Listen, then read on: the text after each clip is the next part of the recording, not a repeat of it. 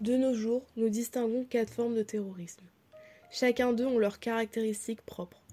Le terrorisme individuel, provoqué par des rebelles, anarchistes, nihilistes, etc. Le terrorisme organisé, qui lui est prôné par des groupes défendant des idéologies différentes. L'extrême droite, par exemple. Le terrorisme d'État, qui consiste en l'exercice de la terreur par un État sur sa propre population comme méthode de gouvernement. Et enfin, le cyberterrorisme, qui lui est un terme très controversé. Ici, nous nous intéresserons à une branche particulière du terrorisme organisé, mais également du terrorisme d'État, le djihadisme. Le djihadisme est une idéologie politique et religieuse islamiste qui prône l'utilisation de la violence afin d'instaurer un État islamique ou rétablir un califat. Les bases de l'idéologie djihadiste sont encore floues, leur analyse varie.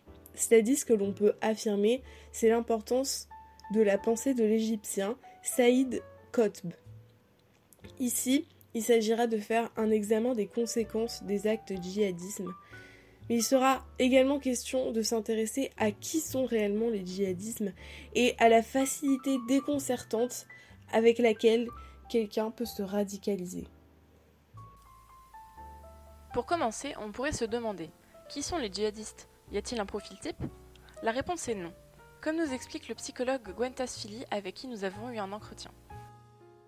Alors aujourd'hui, il n'y a pas de profil type. En tout cas, dans moi, ce que j'ai vu euh, et dans, dans, ce que j'ai pu lire aussi, il n'y a pas de profil type. Après, euh, enfin, c'est toujours pareil, c'est difficile. On ne peut pas dire euh, parce que vous êtes ceci ou cela, ou vous avez vécu ceci ou cela, vous allez vous engager dans telle voie. Ça vaut pour tout le monde. Hein. Euh, et, précisément celle-là, après, comme je le disais un peu en aparté tout à l'heure, on retrouve quand même des points communs chez certains terroristes, hein. c'est-à-dire la question de, d'un parcours, on va dire, fait de difficultés au niveau de la justice ou euh, de petites délinquances ou de la grande délinquance, euh, aussi des, terroristes qui sont passés par la, protection de l'enfance. C'est des petits points communs comme ça. Mais il n'y a pas par exemple un, un profil où euh, il n'y aurait pas de père, il viendrait de tel pays, il est passé par telle ville avec telle mosquée, et du coup tout cela, après il y a des points communs, il y a des zones d'influence où, où l'islam radical est prêché. Et donc ça, ça peut produire une sorte de terreau où derrière les idées radicales vont, émerger. Les attentats djihadistes peuvent être soit planifiés par des organisations terroristes, soit commis par des individus ou des groupes radicalisés en général par ces mêmes organisations terroristes. On connaît plusieurs organisations terroristes, dont certaines revendiquent le djihad, comme Al-Qaïda, mais aussi certaines qui nient être terroristes, mais sont tout de même reconnues comme telles, comme Hamas et Hezbollah. Une autre organisation connue serait Daesh qui pratique le salafisme djihadiste. Internet facilite grandement la radicalisation par les organisations terroristes qui se servent des réseaux sociaux pour trouver de nouvelles recrues. Mais il y a aussi une forme de radicalisation qui peut se faire dans la vie réelle par des organisations qui se servent de l'argent public sans respecter les valeurs de laïcité, comme par exemple l'AIR à Roubaix qui, avant sa fermeture récente, faisait du prosélytisme religieux auprès d'enfants, avec des cours coraniques, des explications très précises sur la méthode pour faire la prière, etc. Les cours de religion ne sont pas illégaux en France, mais ils ne doivent pas être soutenus par des fonds publics, d'où la fermeture de l'association. La deuxième chose qu'on pourrait se demander, ce seraient les raisons qui peuvent amener quelqu'un à se radicaliser. Les personnes visées par les recruteurs sont généralement dans une période où ils nourrissent un désir de rébellion, d'être écoutés, peut-être même de revanche sur une société qu'ils trouvent injuste. Parfois, ce sont aussi des personnes qui ont du mal à trouver leur place et qui se sentent plus à l'aise avec des règles strictes sur leur comportement, en l'occurrence la charia par exemple, qui donne toute une liste de règles de vie comme l'interdiction de la représentation des femmes ou des visages qui seraient créés par Allah. Ce ne sont pas des profils types, mais plutôt ce qui fait que les djihadistes les prennent pour cible, car ils seraient susceptibles de s'engager. Gwentas Philly nous parle d'un manque d'offres sociales qui pousserait certains à se tourner vers le terrorisme. Pour finir, on pourrait réfléchir à pourquoi est-ce que la France particulièrement est victime d'attaques terroristes djihadistes. Globalement, l'image de la France en tant que démocratie est ce qui pousse certaines organisations à l'attaquer. La loi autorise la caricature, chacun est libre d'être ce qu'il souhaite. Notre État prône ce que rejettent les organisations terroristes, la liberté de pensée, d'expression et la liberté d'être. Les dispositifs de protection en France sont importants et nécessitent une prise en charge conséquente. Pour cela, un renforcement des dispositifs contre le terrorisme ont été pris et votés le 13 novembre 2014, un an avant l'attentat au Bataclan. Cette loi consiste, selon le site du gouvernement, de prévenir et contrarier les départs des Français projetant de participer à des actes terroristes à l'étranger. Elle pénalise également les actes préparatoires aux crimes terroristes, en élargissant ainsi à l'entreprise terroriste individuelle les dispositions du Code pénal relatives au délit d'association de malfaiteurs en relation avec une entreprise terroriste. La répression de l'apologie du terrorisme est également renforcée. Nous pouvons également mentionner les plans Vigipirates qui ont été mis en place, c'est-à-dire l'association de toutes les parties prenantes, donc l'État, les collectivités territoriales, les entreprises ou encore les citoyens, à une attitude de vigilance, de prévention et de protection. Il faut prendre en compte les périmètres de protection, la fermeture des lieux de culte, les mesures individuelles de contrôle et de surveillance, mais aussi les visites domiciliaires. Quatre types de plans Vigipirate existent donc. Le plan Piranet en juin 2017, le plan Pirate Mer en juillet 2017, le plan Pirataire Intrusaire en septembre 2017, et enfin le plan Pirate Mobilité Terrestre en été 2018.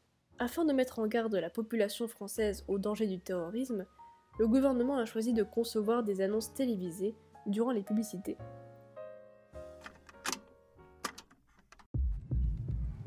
Salam Mehdi. Hey. Ça va ou quoi mon pote? Franchement, si je te montre ça, c'est parce que je sais que t'es pas comme les autres là, qui comprennent rien à ce qui se passe. Ils savent que nous mentir. Un frère va t'appeler, tu poses pas de questions. Se radicaliser, c'est détruire sa famille, sa vie et celle des autres.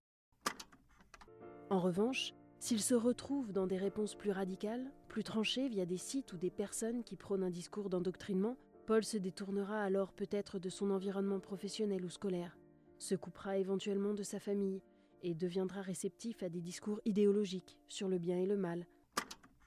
Face à la menace terroriste, restons toujours vigilants. Restons toujours vigilants. Pour en savoir plus, allez sur encadattaque.gouv.fr.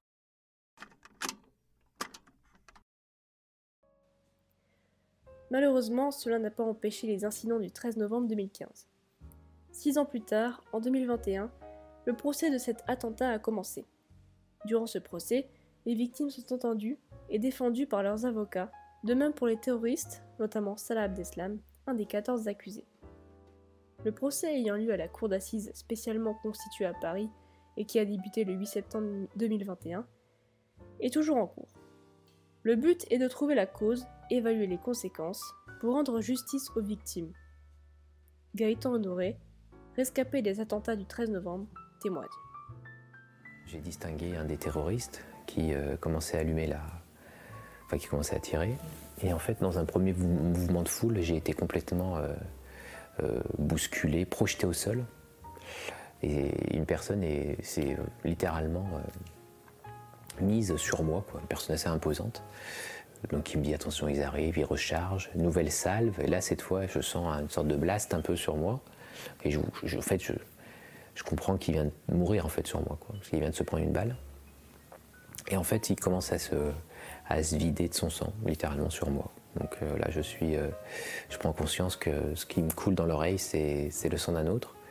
Clairement, il m'a sauvé la vie deux fois, je dis, parce qu'il m'a sauvé la vie en, prenant la balle qui m'était destinée. Et puis surtout, euh, je, pense que comme j'étais couvert d'un, j'étais couvert de sang, tout le monde pensait que j'étais mort, quoi. Le procès des attentats du 13 novembre donne aux victimes le sentiment d'être entendues, écoutées. Mais il leur donne également la possibilité d'écouter les auteurs de ces atrocités, d'entendre ce que les terroristes ont à dire, d'avoir des réponses, en somme. Ce procès est la victoire face à ce que les djihadistes cherchaient directement à attaquer, la démocratie. Les plaidoiries de 300 avocats de la partie civile débuteront le 6 avril et devraient se terminer le 22 avril.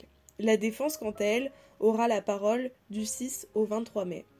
Par conséquent, le verdict devrait être donné les 24 et 25 mai. Tous ces actes terroristes poussent la France à vivre dans une atmosphère très particulière que l'on peut décortiquer en trois points, comme l'explique le criminologue Alain Boer, auteur du livre Comment vivre au temps du terrorisme Alors je crois qu'elle a appris la vigilance. Jamais on a eu autant de personnes attentives. Euh, ça sert autant pour euh, l'enlèvement euh, d'une riche héritière coincée dans un fourgon dont un passant dit tiens il est bizarre ce fourgon et qui appelle la police, qui n'est pas la nature nationale. Elle apprend la résilience, c'est-à-dire elle sait que c'est possible, elle sait que ça peut se répéter, elle se rend compte que le terrorisme a changé de nature. Pour ce qui est de la résistance, c'est un projet en construction, c'est un objet à venir. Vous noterez d'ailleurs que le gouvernement lui-même vous dit euh, s'il y a un attentat, euh, fuyez, euh, protégez, alertez, mais il n'y a pas marqué résister. Vigilance, résilience. Voici l'héritage du terrorisme en France. Résistance, voilà la mission de la démocratie.